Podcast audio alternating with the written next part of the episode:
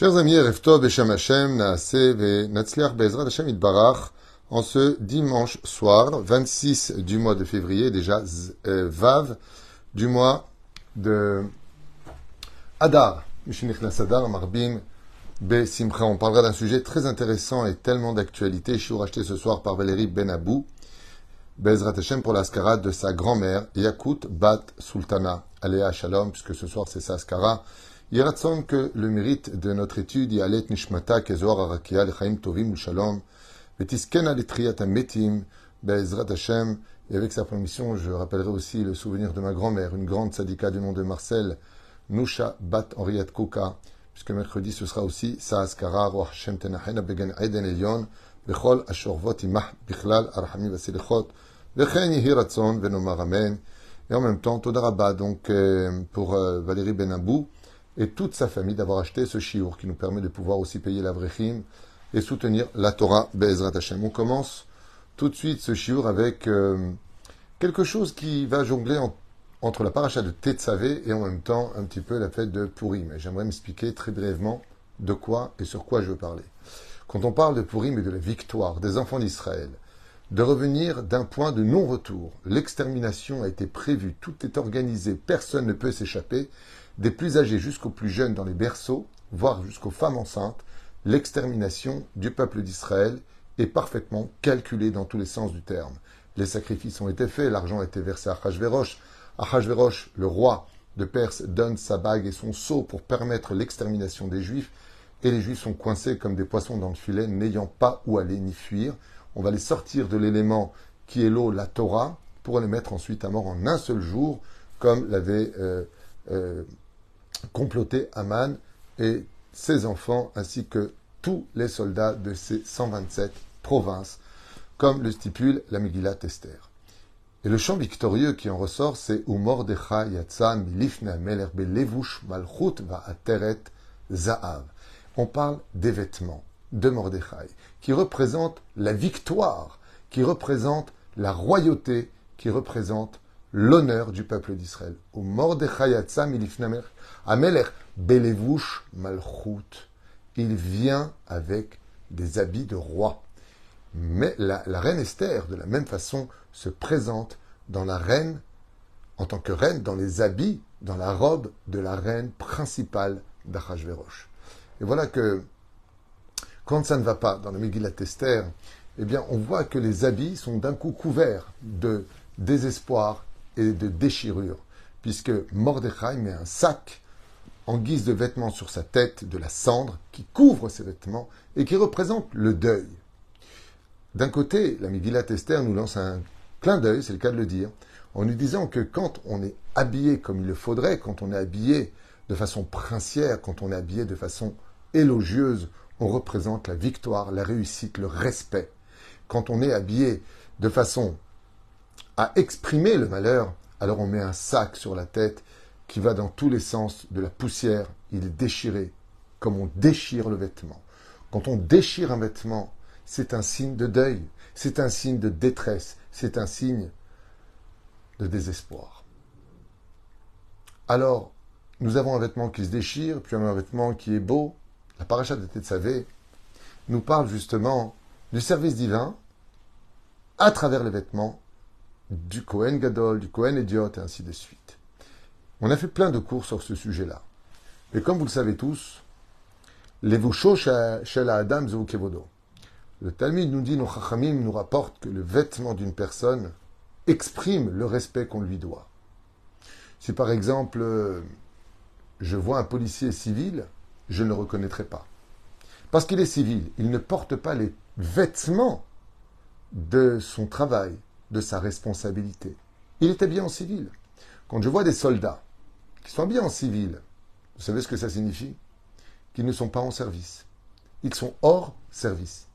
Quand on est au service de quelque chose, on porte les vêtements qui se relient à ce service pour lequel j'appartiens, je veux travailler.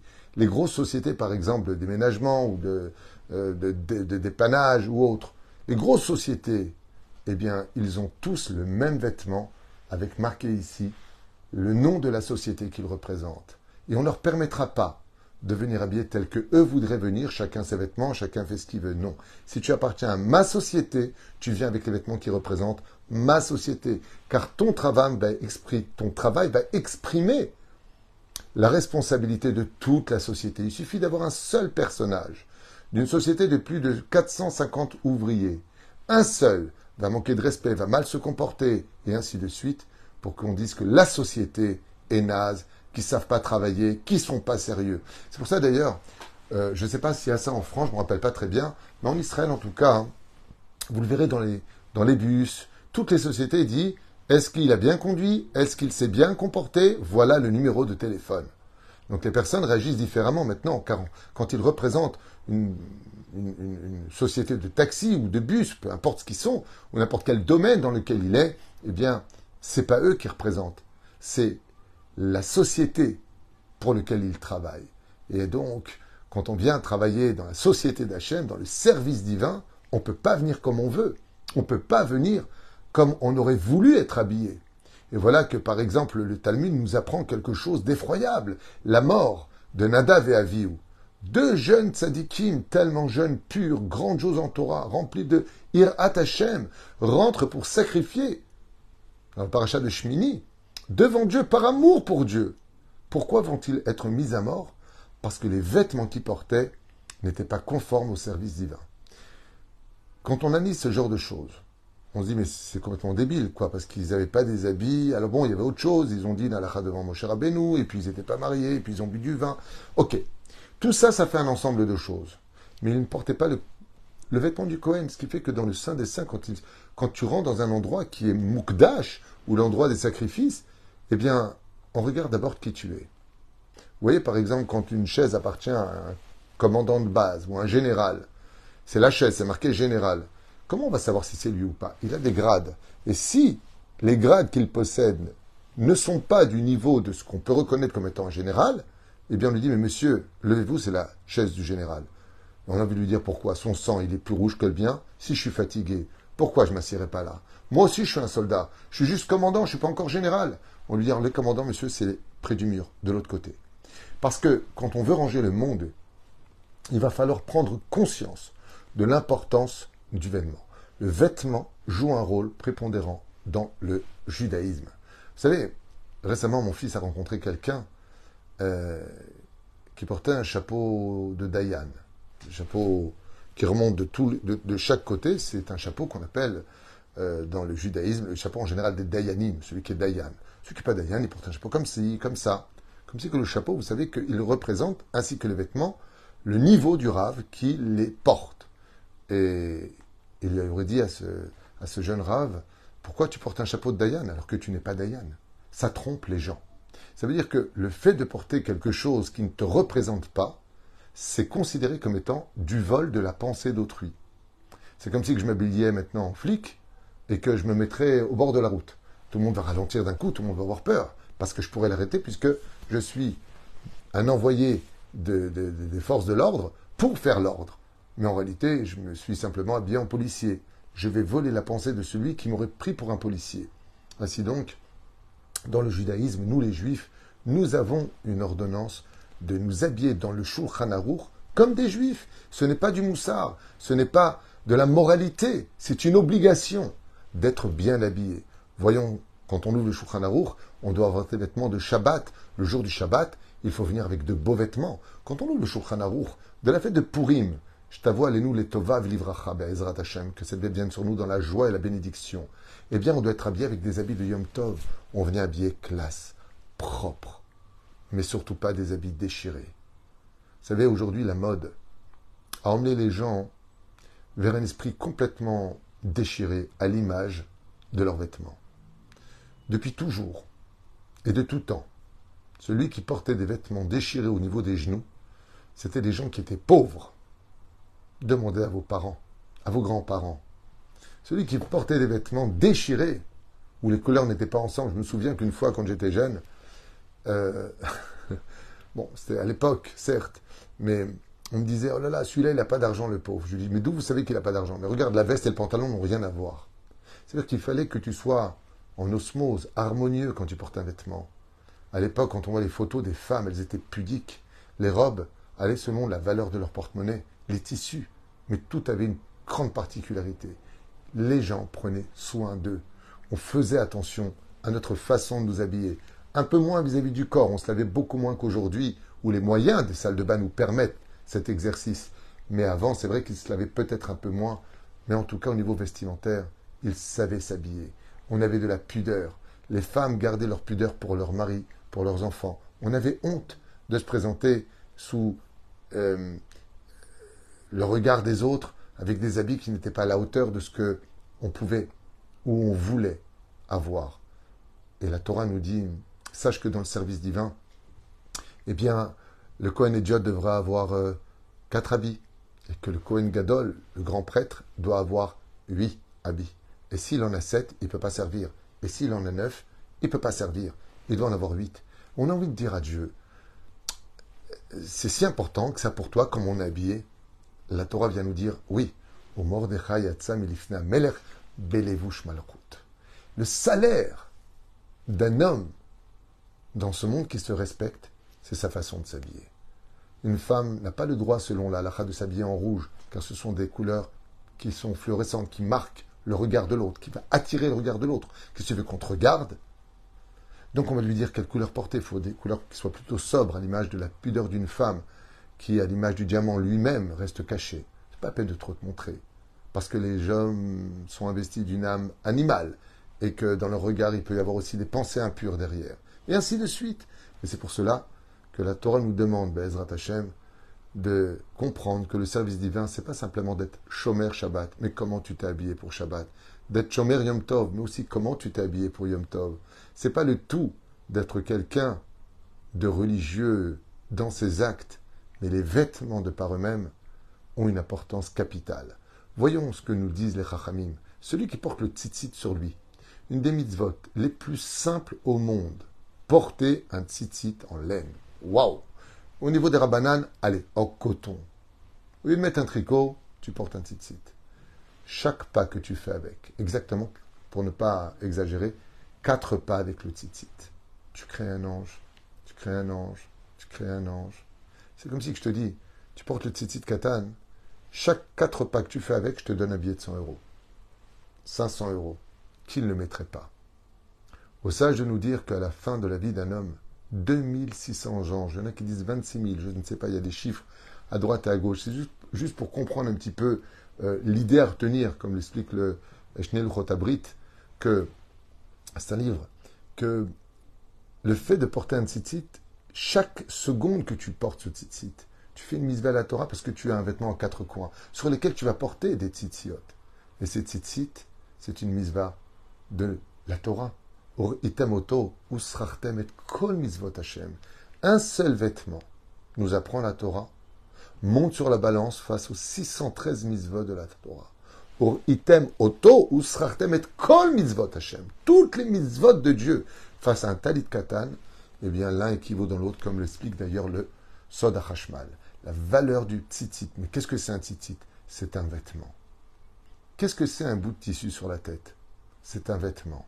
C'est un vêtement avec lequel la femme peut éviter tellement de choses, comme l'explique le Ben Le vêtement que porte la femme, ce tissu qu'elle a sur la tête, fait d'elle une femme qui se distingue comme étant une femme mariée, mais une femme aussi qui protège comme un dôme, d'une certaine façon, les décrets sur le monde.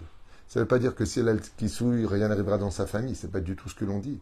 Mais ça atténue les dynimes dans le monde d'en haut. Ça enlève la inara d'une maison. Et tellement d'autres choses. Alors on a envie de dire à Dieu, pourquoi c'est si important pour toi? Arrête, quand tu as créé le monde, Adam et Ève étaient nus. Dans le pchat des choses, bien sûr, dans le premier niveau de compréhension, tout ça c'est ésotérique, c'est complètement imagé, métaphorique. Mais dans l'absolu, ils étaient nus, il n'y avait pas de vêtements. Les vêtements appartiennent à l'épisode qui vient après la faute originelle. Effectivement. De là, vous entendrez et comprendrez qu'il n'y a pas de réparation dans ce monde si je ne suis pas public. Je ne me rappelle plus quelle histoire je vous avais racontée la semaine dernière d'un très très grand sadique qui avait perdu le roi Hakodesh parce qu'il était venu à table, il avait retroussé complètement ses manches, alors qu'il n'y a pas d'interdit. Mais à son niveau à lui, c'était interdit. À son niveau à lui, c'était interdit. On raconte l'histoire, l'histoire euh, très connue du Sabakadisha, celui qu'on appelait le sabbat de Kalem, Zecher Tzadik avec Kadosh Ibracha, Sruto Yagen al Kol Israël, qui un jour est parti taper à la porte de son ancienne Chavruta, son compagnon d'études, qu'il n'avait pas vu depuis 25 ans. Et voilà qu'il arrive devant la porte, il tape, et une vieille dame, son épouse, ouvre la porte. Et à ce moment-là, le Rav demande, avec beaucoup de pudeur, si son ami est là, et l'épouse reconnaît le tzaddik Yesodolam, celui qu'on appelle Sabakadisha, le, le, le, sabbat de Kalem, devant moi. Elle est tellement choquée de voir un homme aussi grandiose que lui. C'est comme avoir le Rabbi Lubavitch en face de soi, ou Baba Saleh, ou Rav Ovadia. Quoi? Kvod arabe Il lui dit oui. Je suis passé dans cette ville et on dit Migdol. Et euh, pour le Birkat Amazon, on dit Migdol. Ken. Fois, je le matzadik. Et donc, juste pour avancer, eh bien, il y aura d'ailleurs, je rappelle à tout le monde, pour ceux qui veulent l'entendre, euh, jeudi soir, une émission en direct sur questions-réponses d'Alaha sur toute la fête de Purim. Vous pourrez vous brancher, Bezrat Hashem, pour avoir directement toutes vos réponses. Il lui dit, je suis vraiment désolé, mais mon mari n'est pas là. Il est parti pour un voyage d'affaires malgré son âge avancé.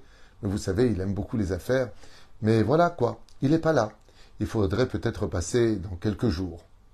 Le sabbat de Kalem, euh, vient pour partir, mais d'un coup se retourne et lui dit Excusez-moi, mais pourquoi est-ce que le bébé que vous avez ici, pleure tellement fort? Alors la vieille dame lui dit Le bébé? Il n'y a pas de bébé à la maison. Nos enfants sont tous mariés et moi je suis seul dans cette maison.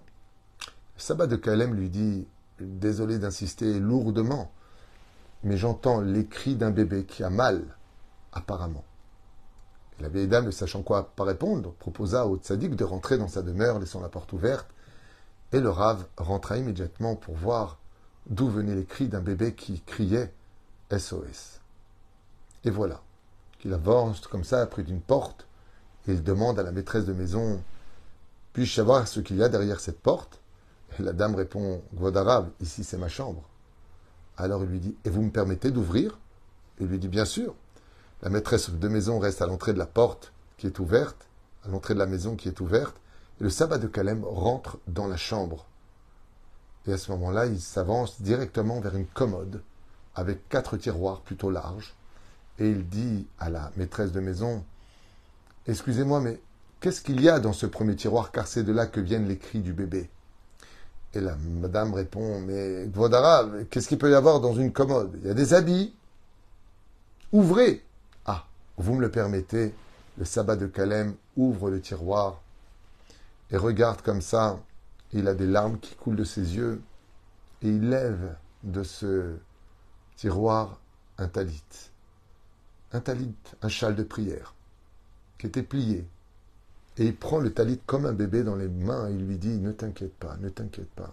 Il caresse le talit. Alors la maîtresse de maison, voyant ça, elle dit De quoi il parle? Il parle avec un vêtement? Et lui dit non, je ne parle pas avec le vêtement. Mais tout ce qui possède un nom possède une âme. Il y a un nefesh à l'intérieur. Et le nefesh, le petit niveau d'âme, si vous préférez, qui se trouve dans ce vêtement pour lui donner vie, au niveau de la coagulation des molécules, qui va donner vie, ce qu'on appelle l'énergie, moi je comprends son langage. Et il pleure. Et la dame dit à ce moment-là, et pourquoi est-ce que le talit pleurerait?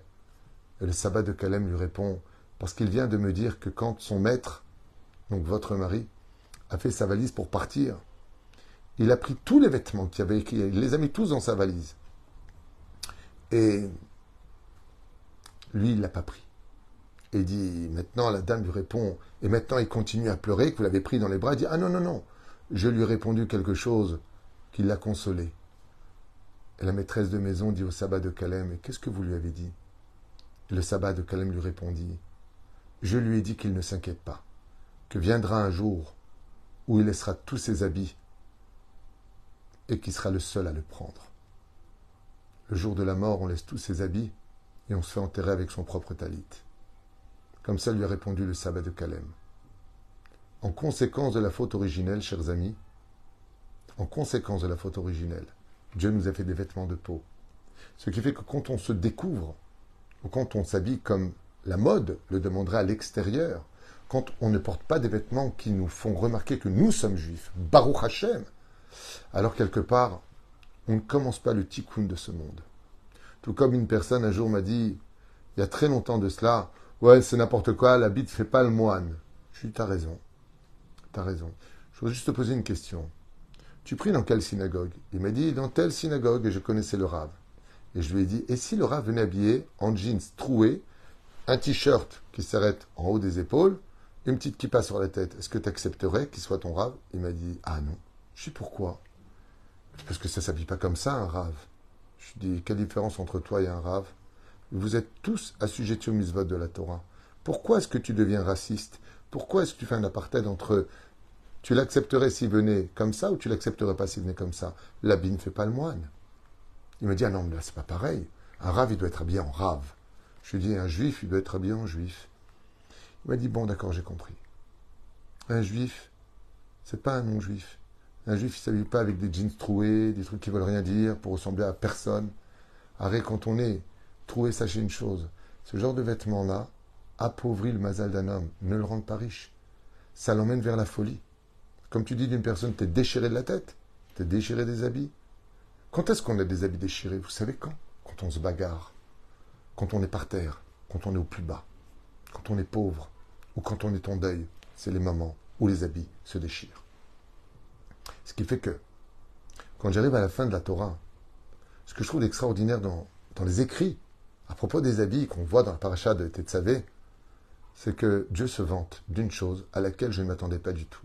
Quand j'ai commencé à étudier la Torah, j'étais un peu choqué de lire où Dieu dit Et vos habits ne se sont pas effilochés. Pendant 40 ans dans le désert, nos sandales sont restées neuves et nos habits ne se sont pas effilochés, déchirés.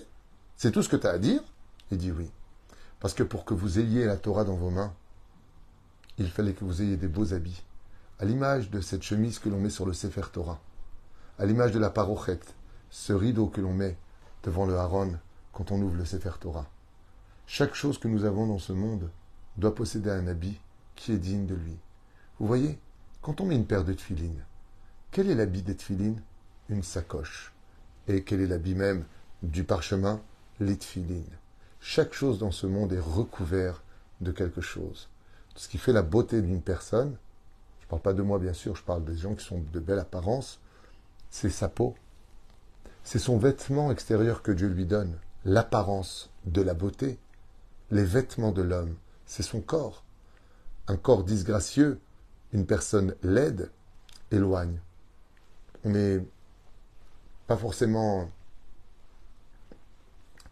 attiré, parce que nos yeux recherchent la beauté de ce monde. Et le juif se doit d'être beau, non pas simplement au niveau physique, d'être propre, d'être présentable, les habits qu'il porte doivent être absolument à la hauteur de sa neshama. C'est pour cela que la Gemara, et je finirai avec ça, nous dit un Talmid Racham, un homme qui représente la Torah, qu'aurait une tâche sur lui. Il a intérêt à courir changer, sinon on le met à mort. On va encore mettre quelqu'un à mort, qu'est-ce qu'on tue dans le judaïsme Ne vous inquiétez pas, personne n'a jamais été tué pour quoi que ce soit. Seulement, sauf Tselophrad, bien sûr, parce qu'il doit servir d'exemple comme lui-même l'a voulu. Mais pour en revenir à ce que nous disions, ça veut dire quoi mettre à mort un rave qui a une tache d'huile sur lui? Réponse, on le destitue de son titre de rave pour ne pas qu'on dise, comme ils sont sales, ces religieux. Quand tu représentes la Torah, tu dois être habillé proprement. Alors c'est sûr, on ne va pas jouer au jeu de dames, blanc et noir, c'est pas forcément obligatoire. Quand tu fais partie d'une élite, d'une société que tu représentes, alors tu vas porter les vêtements. C'est pour ça que le monde religieux est habillé en blanc et en noir. C'est pour ça qu'on a ça. C'est vrai. Pourquoi on a ça? Parce qu'on représente le monde de la Torah. Donc tout comme Darty va poser euh, euh, et va amener ses ouvriers avec la même salopette Darty, les sociétés vont avoir les mêmes salopettes à eux dans une autre couleur représentant ce qu'ils sont, et ainsi de suite. Eh bien nous, dans le monde de la Torah, nous suivons le chemin de nos maîtres et nous sommes habillés comme eux.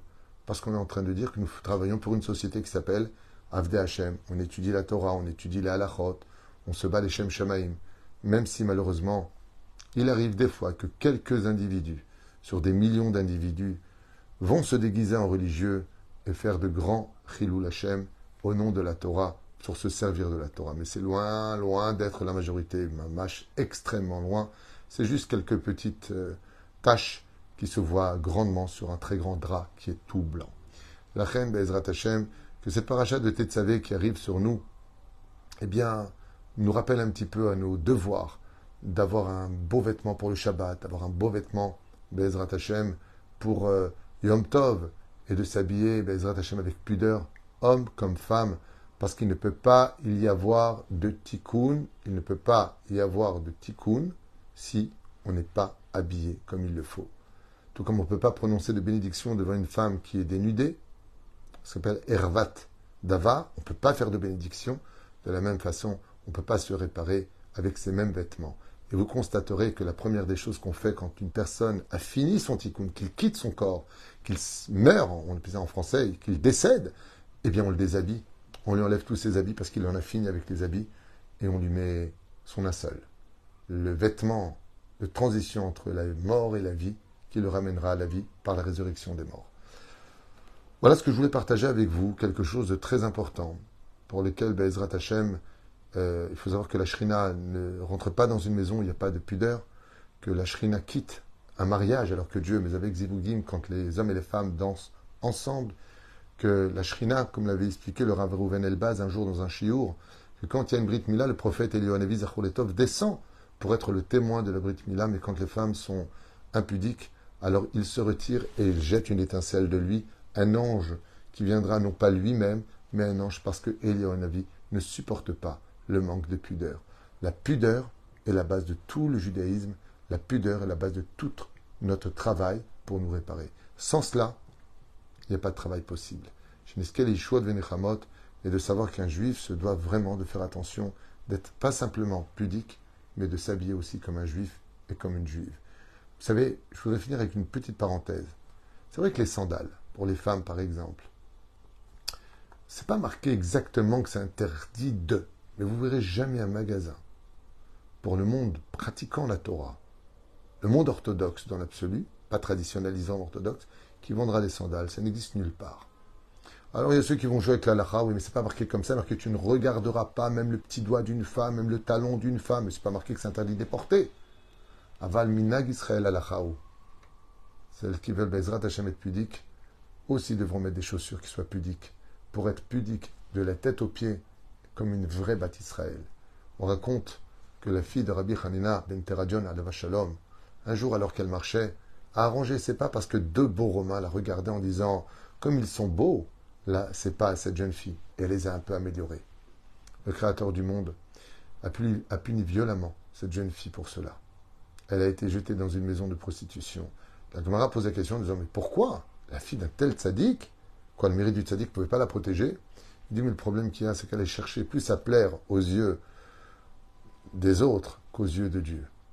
La toutes nos prières en général, très souvent, commencent par Immatsati chen beinecha. Si j'ai trouvé grâce à tes yeux, celui qui veut trouver grâce aux yeux de Dieu, comme c'est marqué à maintes reprises dans la Megillat Esther, devra être habillé comme une reine, comme une vraie bâtisse Israël, puisque toutes les filles d'Israël sont des reines dans ce monde. Koltou Velitraot, il y a encore un chiour tout de suite après qui vous attend pour ceux qui veulent le temps de quelques minutes. À tout de suite.